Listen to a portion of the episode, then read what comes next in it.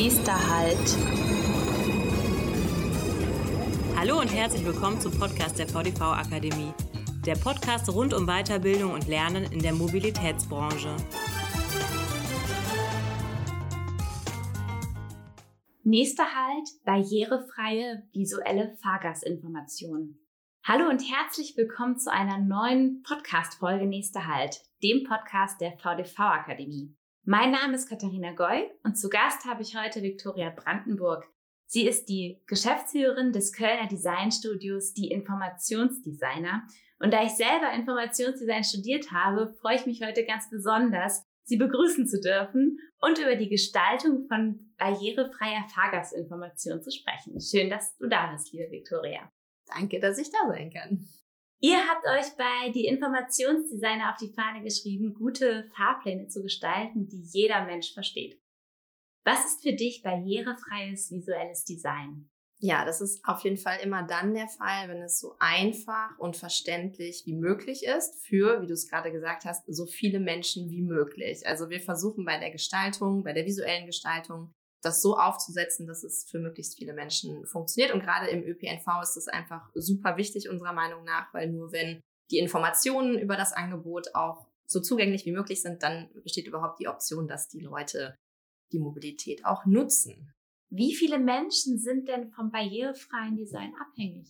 Genau, das ist auch super interessant, weil man ja vielleicht eher denken könnte, das ist ein Nischenthema, ist es aber in der Tat gar nicht, sondern wenn man mal nach Köln schaut, ganz konkret, dann ist es in der Tat hilfreich für 100 Prozent der Nutzerinnen. Das sind in Köln 280 Millionen Fahrgäste jedes Jahr, für die barrierearme Gestaltung einfach hilfreich ist. Denn es bedeutet auch einfach, dass es eine hohe Benutzerfreundlichkeit gibt, dass es eben leichte Verständlichkeit und auch einfache und intuitive Auffassung von Informationen bedeutet. Also wirklich für 100 Prozent der Leute ist es hilfreich, wenn barrierearm gestaltet wird. 280 Millionen in Köln. Für 30 Prozent, das sind 84 Millionen, ist es sogar notwendig durch so Themen wie Konzentrationsschwächen oder auch geringere Sehschwächen, aber auch wenn Deutsch nicht die Muttersprache ist. Auch das ist eine Barriere, da ist auch barrierefreie oder barrierearme Gestaltung hilfreich. Und für 10 Prozent, das sind auch immer noch 28 Millionen Fahrgäste in Köln jedes Jahr, für die ist barrierearme Gestaltung unerlässlich, weil sie eben starke Einschränkungen haben wie ähm, Sehbehinderung, Rot-Grün, Sehschwäche und so weiter. Und wenn man da eben nicht darauf achtet, ähm, barrierearm zu gestalten, dann werden die Informationen einfach gar nicht verstanden. Was sind denn schlechte Beispiele bei der Fahrgastinformationsgestaltung, um die Menschen dann nicht mitzunehmen? Also das klassische Beispiel ist auf jeden Fall, wenn ja Informationen einfach total überladen sind. Das kennt wahrscheinlich auch jeder aus, aus den Bewegungen im ÖPNV, dass Informationsaushänge einfach total überladen sind, dass Netzpläne überladen sind und das ist etwas, was man auf jeden Fall optimieren kann. Klar ist das System an sich extrem komplex und es gibt ja auch ähm, super viele Informationen, die wichtig für den Fahrgast sind.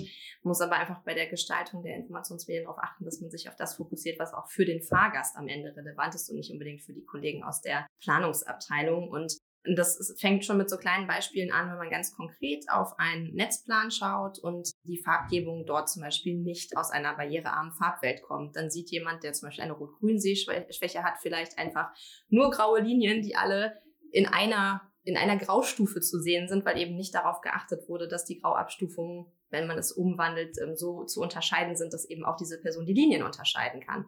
Und wenn man dann zum Beispiel auch noch ohne Linienbegleitnummern arbeitet, kann die Person die Linie überhaupt nicht nachverfolgen, von wo nach wo sie jetzt irgendwie fährt, versus wenn man einfach in, in Abschnitten diese Linienbegleitnummern eben auf der Linie oder auch neben der Linie einfügt. Also da gibt es draußen in der Welt, äh, in Deutschland, aber auch in Europa auf jeden Fall einiges an Potenzial nach oben, was das Thema angeht. Ich kann mir auch vorstellen, dass Symbole immer sehr hilfreich sein können, um auch Farben unterschiedlich zu machen, die das unterstützen, nicht nur die Linienbegleitnummer.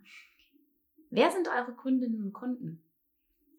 Das sind in der Tat ganz klassisch die Verkehrsunternehmen, aber auch die Verbünde. Also wir arbeiten für, für beide Bereiche in ganz Deutschland, also für den VHS, zum Beispiel für die KVB, aber auch für den HVV in Hamburg und für alle möglichen, wirklich über ganz Deutschland verteilt, auch von, von klein bis groß, also auch für den RVL oder den RVF.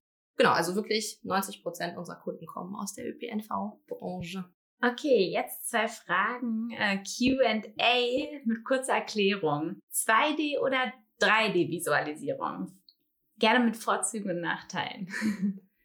Also es kommt immer so ein bisschen auf den Einsatzzweck an. Ich bin ein Fan von einfacher Gestaltung. Deswegen mag ich sehr, sehr gerne 2D Flat Design, wenn es sich eben für den Einsatzzweck auch anbietet. Wenn es zu komplex wird, dann kann 3D gerne helfen. Also ich nehme mal das Beispiel von einem Haltestellenlageplan, der ja eine Übersicht über die komplexe Station geben soll. Wenn es eben eine komplexe ist, die über mehrere Ebenen geht, die vielleicht zwei U-Bahn-Schächte in die Erde hat und oben fährt auch noch die Straßenbahn und vielleicht auch noch fünf Bushaltestellen, dann wird das in 2D einfach etwas schwierig. Da kann man dann mit einer guten 3D-Gestaltung auf jeden Fall mehr Verständnis schaffen. Und auch da gibt's natürlich ja ganz tolle Sachen, die man produzieren kann, bis hin zu fotorealistisch. Wenn es aber eine einfache Haltestelle ist, die, ja, weiß ich nicht, zum Beispiel eine Straßenbahn, wo wir wirklich nur zwei Bahnsteige sind und vielleicht eine Bushaltestelle, dann kann man super gut mit einer Draufsicht auch in 2D einfach schon sehr, sehr gut für die Orientierung eine Übersicht geben. Und ähm, wenn ich zu einem anderen Produkt gehe, wenn man jetzt zum Beispiel die Icon-Welt anschaut, dann bin ich auch da in der Fahrgastinformation ein Fan von so einfach und verständlich wie möglich, auch eher flat 2D. Wenn man jetzt in emotionalere Kommunikationsrichtungen geht, dann gerne auch äh, in, in 3D die, die Icon-Welt und da auch äh, gerne im isometrischen Stil. Dann sieht es zumindest ein bisschen einheitlicher und aufgeräumter aus. Genau, also isometrische Icons sind so ein bisschen in 3D mein, mein Favorite. Okay. Digital oder Print? Beides, also ein ganz klares beides. Insbesondere im Bereich der Fahrgastinformation denke ich, dass es auch beides noch sehr, sehr lange geben wird. Also digital natürlich sowieso, aber auch Print wird es noch sehr, sehr lange geben, weil die Infrastruktur an den Haltestellen zum Beispiel alle Informationen einfach digital ausspielen kann. Das ist ein riesen Investitionsaufwand. Die Geschäftsführerin der Wiener Linien hat ja ausgegeben, bis 2030 hätte sie gerne in Wien alles ausgestattet, um es digital zu bespielen. Wenn Wien sagt 2030, dann schauen wir mal, wann alle anderen soweit sind. Und ich denke, dass es auch gar nicht nötig ist an allen Stellen, sondern andere oder quasi statische Medien können auch in anderen Formaten angebracht werden. Man braucht nicht immer unbedingt digitale Screens zum Bespielen. Das hat ja auch dann mit Stromversorgung und so weiter zu tun. Also klares beides als Antwort und ein Nutzen des Print im Sinne des Digitalen, also die Verbindung da zu schaffen. Das ist das, was ich denke für die nächsten Jahre auf jeden Fall auch spannend ist. Vielen Dank für die bisherigen Einblicke. Wie sieht denn ein Projekt bei euch aus?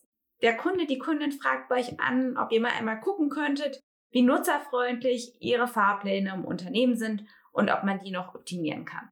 Also wir gehen in der Tat klassischerweise hin, dass wir ja eine Anfangsanalyse machen und eben die Medien, die schon vorhanden sind, anschauen. Und da sind wir natürlich dann auch auf den, den Input von dem Kunden angewiesen. Was gibt es denn überhaupt alles? Was gibt es im analogen Bereich? Was gibt es im digitalen Bereich? Was gibt es an den Haltestellen? Ähm, was gibt es eigentlich an jedem Touchpoint, der für den Fahrgast gedacht ist? Und dann schauen wir eben, okay, was ist vielleicht auch schon gut? Also es gibt ja auf jeden Fall auch gute, äh, gute Punkte und zeigen eben auch, wo das ähm, Potenzial liegt, es auch zu verbessern für den Fahrgast. Und dann gehen wir, je nachdem, wie der Kunde das auch möchte und wie viel er sich einbringen möchte, gemeinsam hin und entwickeln die neuen Gestaltungsansätze oder wir übernehmen den Teil komplett und dann gibt es meistens eine Grobkonzeption und dann Abstimmung mit dem Kunden und dann die Feinkonzeption und die Umsetzung. Und da begleiten wir die Kunden in der Tat auch wirklich bis das Plakat zum Beispiel an der Haltestelle hängt. Also auch gerade wenn es um physische Produkte geht, dann haben wir da auch unsere Partner, mit denen wir auch schon sehr, sehr lange zusammenarbeiten, um äh, Printprodukte zu produzieren. Und ähm, genau, also wir betrachten dann auch die ganze Kette. Am Ende des Tages eigentlich die Passenger Experience, was ich einen sehr schönen Begriff finde, weil ja, der Nutzer im ÖPNV ist irgendwie auch ein Kunde, aber finde dieses äh, Passenger Experience Wording trifft es noch ein bisschen besser. Genau, und meistens ist es dann so, dass die neuen Produkte dann quasi zum, zum Fahrgast kommen und idealerweise dann auch danach nochmal ähm, ja, in eine Review-Runde gehen und man auch schaut, okay, gibt es Punkte, die noch verbessert werden können. Und ganz idealerweise wird auch in dem Gestaltungsprozess der Nutzer oder die Nutzerin mitgenommen durch quantitative oder qualitative Marktforschung. Das hängt immer ein wenig vom Budget ab. Wir können da aus den Erfahrungen von anderen Projekten schon einfließen lassen, was funktioniert und was nicht, aber idealerweise wird auch getestet. Super. Wir haben jetzt ganz viel über visuelles Design gesprochen, der Fahrpläne, aber wir wollen ja alle Menschen mitdenken und deswegen würde ich jetzt gerne mal kurz über den Tellerrand schauen und auch das auditive Design mitdenken für Menschen, die eben nicht so gut sehen können, um auch wirklich alle Menschen in unser kleines Gespräch hier mit einzubeziehen. Was müssen wir da beachten? Genau, es ist natürlich super wichtig, dass du es äh, auch ansprichst gerade. Eigentlich geht es darum, für alle Sinneskanäle so barrierearm wie möglich zu gestalten. Wir sind eben als Informationsdesigner auf den visuellen Teil spezialisiert und der auditive ist natürlich aber auch genauso wichtig. Da gibt es zum Beispiel auch ein spannendes Projekt von den Berliner, Berliner Verkehrsbetrieben. Die haben ja ihr komplettes Sounddesign überarbeitet, auch mit einem Sounddesign-Studio. Und da ist auch ganz viel Nutzerforschung reingeflossen und viel vereinheitlicht worden, um es einfacher zu machen für die Fahrgäste, mehr Wiedererkennung und so weiter. Und Reduktion an Stellen, wo es hilft und Erhöhung von Ansagen zum Beispiel an anderen Stellen. Und was ein, eine spannende Geschichte ist bei dem Punkt auch, die Barriere des einen kann auch die Barriere oder die Barrierefreiheit des einen kann die Barriere des anderen sein, wenn man ganz explizit auf das Beispiel geht. Jemand, der zum Beispiel blind ist, für den sind Ansagen super hilfreich, vielleicht auch mehr Ansagen. Jemand, der hingegen aber ja mit kognitiven Einschränkungen zu tun hat oder mit Reizüberflutung Probleme hat, für den sind mehr Ansagen eher schwieriger.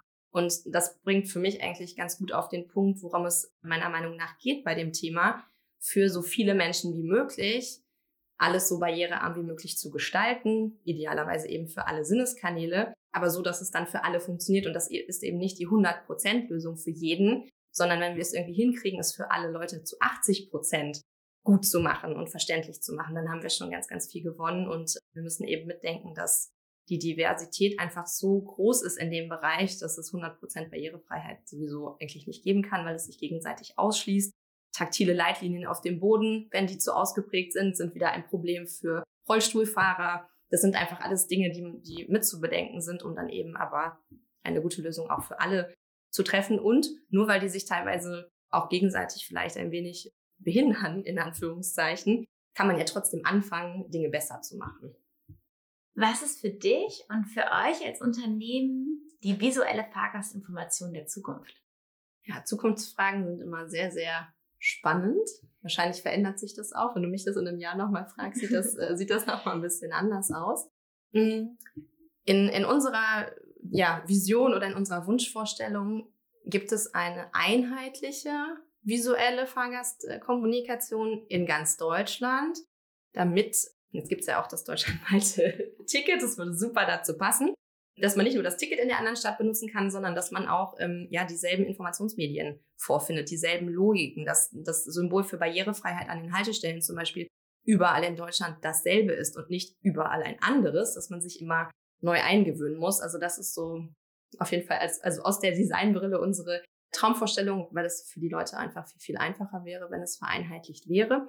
Und sonst sehr, sehr viel aufgeräumter als jetzt. die visuelle Fahrgastkommunikation darf aufgeräumter sein als jetzt und sie darf auch emotionaler sein. Es ist an sehr, sehr vielen Stellen einfach super trocken und sehr, sehr angestaubt und die Branche entwickelt sich gerade so rasant weiter und Design kann da einfach einen ganz, ganz großen Beitrag zu leisten. Und wenn wir ein bisschen emotionaler gestalten im ÖPNV, dann ähm, glaube ich, kriegen wir es auch besser hin, die Fahrgastzahlen zu erreichen, die auch nötig sind. Und wenn man in andere Branchen schaut, die Design schon etwas länger als Mehrwert erkannt haben, dann funktioniert das da ganz gut mit der Nutzer- und Nutzerinnengewinnung. Und ich glaube, da kann der ÖPNV noch einiges erreichen. Da ist noch ganz viel Potenzial nach oben. Damit der ÖPNV noch mehr zu einem Erlebnis wird. Was wünschst du dir für deine Arbeit im Zusammenhang mit dem ÖPNV und dem öffentlichen Verkehr denn für die Zukunft? Ich wünsche mir, dass die Verkehrsunternehmen weiter offen bleiben, beziehungsweise sogar noch mehr in die Richtung gehen, sich auszutauschen, Best Practice mäßig auszutauschen, auch gerade zu Projekten wie eben den in der Barrierefreiheit. Da muss nicht jeder das Rad neu erfinden, sondern wenn die KVB ein DFI-Anzeiger gestaltet hat mit qualitativen Runden mit den Behindertenverbänden, warum das dann nicht eben auch konkret teilen mit den anderen Verkehrsunternehmen, um das um, zu nutzen. Also quasi weiter gemeinschaftlich an diesem Schrank zu ziehen. Und ich glaube, da, da sind wir gerade alle ganz gut äh, unterwegs, beziehungsweise die Verkehrsunternehmen sind da gut unterwegs in die Richtung. Und dann wünsche ich mir ja mehr, mehr Emotionalität und mehr Leidenschaft auf dem Thema, was eigentlich einfach so, so großartig ist und was uns alle angeht. Wir alle bewegen uns und wir alle wollen uns klimaschonender bewegen und der ÖPNV ist da einfach das, das Rückgrat und wenn wir ihn großartiger gestalten können Richtung Fahrgast, dann können wir da, glaube ich, ganz, ganz viel gewinnen und wie du es gerade meintest, ihn ja mehr zu einem Erlebnis zu machen. Super, vielen Dank für deinen Input und für unser schönes Gespräch. Danke dir. Bei Fragen und Anmerkungen sind wir unter podcast.vdv-akademie.de erreichbar.